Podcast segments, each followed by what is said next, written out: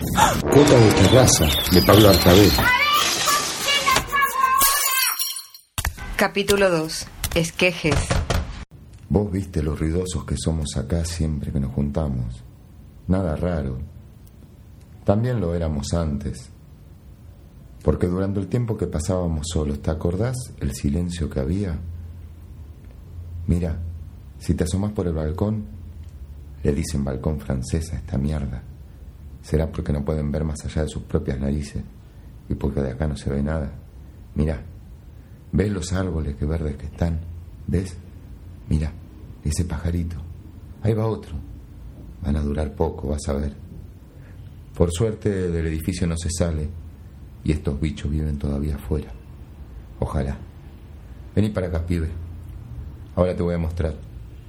¿Ves estos frascos que tengo acá? Acompañé a Maito a la cocina. Sobre la mesada tenía una serie de frascos y frasquitos con líquidos espesos que arrullaban cosas en su interior. Él tenía 83 años y le decían así porque una vez que la gente empezó a salir de los departamentos y se empezaron a conocer un poco más en los pasillos, a este nadie lo tenía de antes. No salía el viejo. A veces lo tenías que ayudar a levantarse. Después andaba solo de acá para allá.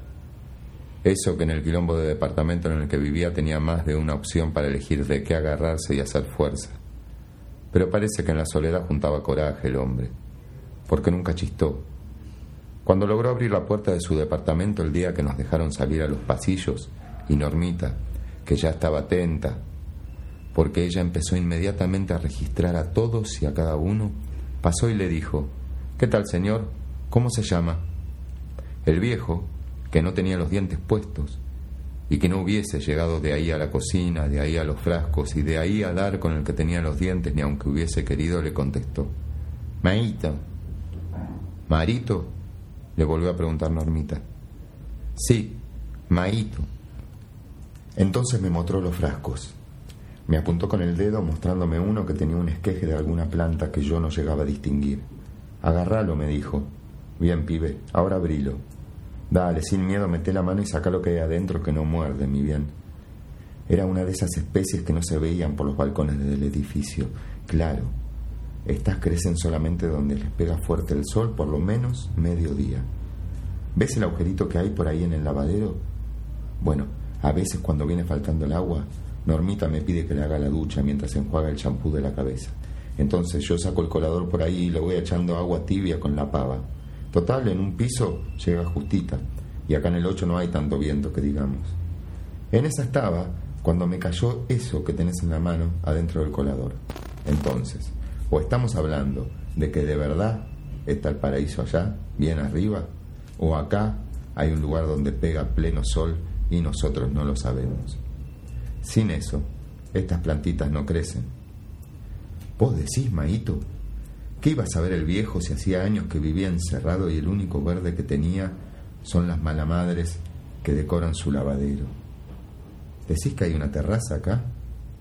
Mirá que yo estoy hace un par de años y del 9 nunca se me ocurrió mirar para arriba. Me la paso mirando por el balcón. Por suerte da el horizonte. Todos los días mido la distancia que hay entre mi ventana y la terraza del edificio de enfrente que llega hasta el 8. Hasta acá, justito. Claro, vos lo ves si lo tenés enfrente. ¿No te dan ganas, Maito? ¿No ves cómo el sol les tuesta la piel? ¿Cómo disfrutan de la sombra? ¿No ves las heladeras, las copas? Todo el tiempo pienso en saltar. Y si no estuviera el barandal y la carrera no se interrumpiese, llego. Estoy seguro. Algún día me voy a animar. Sí, los veo, Felipe me dijo. Con algo la deberían pagar, les corresponde. A mí, total, ¿qué? ¿Te imaginas que con lo que me cuesta moverme acá adentro no voy a andar subiendo?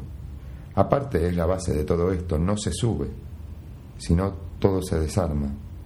Mira, no te voy a mentir a vos si sos joven y te avivas fácil. No hace tanto me estaba muriendo por un poco de sol. Vos sabés que yo navegaba. Lo extraño. Mira que me estoy muriendo de tantas cosas que por eso hubiese pateado con pata larga, sin dudar. Entonces me tomé mi tiempo y subí. Lo hice de noche y muy pausadamente por la escalera. Llegué hasta el 14. Seis pisos subí, así como estoy. Las escaleras subían un poquito más y seguí. Un piso más y no había más. Pero en el 15 no había departamentos. Había una puerta cerrada con llave justo al pie de la escalera. No la forcé, no quería hacer ruido. Había una segunda, un poco más allá, por un pasillo más estrecho. Estaba abierta, pero no daba a ningún sitio. Era un depósito pequeño. Bolsas de carbón, leña, una manguera, una mesa plegable, una regadera y algunas otras cosas que no llegué a distinguir acumuladas en desorden. ¿Y qué hiciste? le pregunté. ¿Y qué iba a hacer, Felipe? me dice. Salir no podía porque estaba cerrado, así que les meé adentro de la regadera y bajé despacito a dormir. Ahora sí, bajé por el ascensor porque hacer o no ruido ya no me interesaba. Todo el mundo sabe que acá los ascensores solamente bajan. ¿Ves, Norma, todo esto que me dice Maito?